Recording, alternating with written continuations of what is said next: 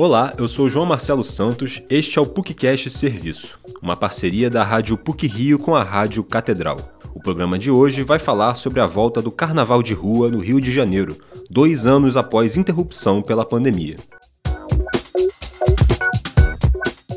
O Carnaval está de volta às ruas do Rio de Janeiro após dois anos de isolamento social. Blocos tradicionais voltam a desfilar e prometem atrair um grande número de pessoas. Neste ano, o número estimado de foliões nas ruas da cidade é de 5 milhões. O retorno desse fenômeno da cultura popular nacional, além de despertar euforia, gera expectativa em setores como o turismo. Segundo o presidente da Rio Tour, Rony Aguiar Costa, foram desenvolvidas novas estratégias em conjunto com a Prefeitura do Rio para comportar os desfiles e garantir a segurança dos foliões. Com 456 blocos incluídos na agenda da Prefeitura, a Rio Tour montou o maior esquema operacional já realizado para o Carnaval de Rua. A gente aumentou incrivelmente é, a nossa estrutura. É, além disso, fizemos também o circuito dos superblocos, são os blocos que não comportavam mais na origem é, onde surgiram. É, e a gente está em conjunto com a PM fazendo uma operação. A gente replicou o sucesso que foi o Réveillon de Copacabana. É, as pessoas vão estar tá com mais segurança, a estrutura é infinitamente maior é, e recorde de todos os carnavais que aconteceram no Rio. Após o período crítico da pandemia, o Rio de Janeiro mira o reaquecimento da economia. Nesse sentido, o Carnaval Carioca é um importante elemento, capaz de mobilizar um grande número de turistas e eventos pela cidade. Para o presidente da Rio Tour, Rony Costa, a expectativa é grande. É, a gente acredita que o carnaval de rua, sozinho, movimente mais de um bilhão de reais na economia carioca, né, assim, lotando os bares, lotando os restaurantes, é, os hotéis também estão ficando é, com, essa, com essa capacidade quase completa. Então, o produto carnaval é um produto que o Rio de Janeiro tem muito orgulho de produzir, de fazer, de organizar essa festa para todo mundo que vem aqui curtir. Segundo a Prefeitura do Rio, cerca de 4 bilhões e meio de reais devem ser gerados no total com os festejos. Para a professora de Cultura Brasileira da PUC Rio, Luísa Mello, a volta do Carnaval de Rua tem uma carga simbólica bem relevante.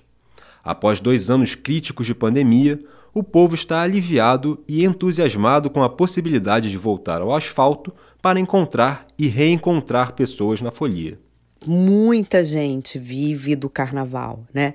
Não só por ser uma festa popular, importante para as pessoas desestressarem, né, do ano, viverem esse momento que uh, alguns antropólogos chamam, né, de momento de transgressão consentida, que a gente pode sair do sério, sair da rigidez das normas sociais, dos papéis que são pré-determinados, então é um momento mesmo de extravasamento, de explosão para a gente conseguir enfrentar, né, a dureza do dia a dia.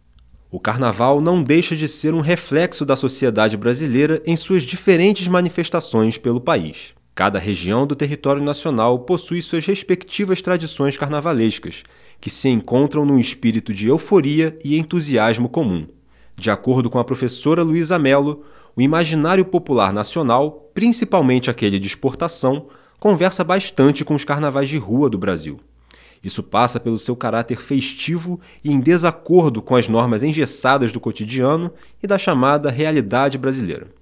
No entanto, existem mitos que cercam esse imaginário. Carnaval é uma festa muito importante porque, justamente por ser de transgressão, um momento de transgressão consentida, a gente pode de fato viver né, o que é a representação do brasileiro no imaginário nacional, que é essa ideia da democracia racial, sobretudo nessa imagem da mestiçagem, né, que está lá na construção desde o início, né, do Brasil, que o povo brasileiro é um povo de uma é, mestiçagem profunda entre as três raças formadoras, como se isso fosse um não racismo, né, o que não é verdade, né? Nós somos absolutamente racistas, né? Oficialmente, o Carnaval de Rua do Rio de Janeiro vai até o dia 26 de fevereiro, quando desfilam os últimos blocos. Esse programa teve produção e edição sonora de João Marcelo Santos, com edição e supervisão do professor Célio Campos. Lembramos que a Rádio PUC faz parte do Comunicar, que é coordenado pela professora Cristina Bravo. Voltamos na próxima sexta-feira. Até lá!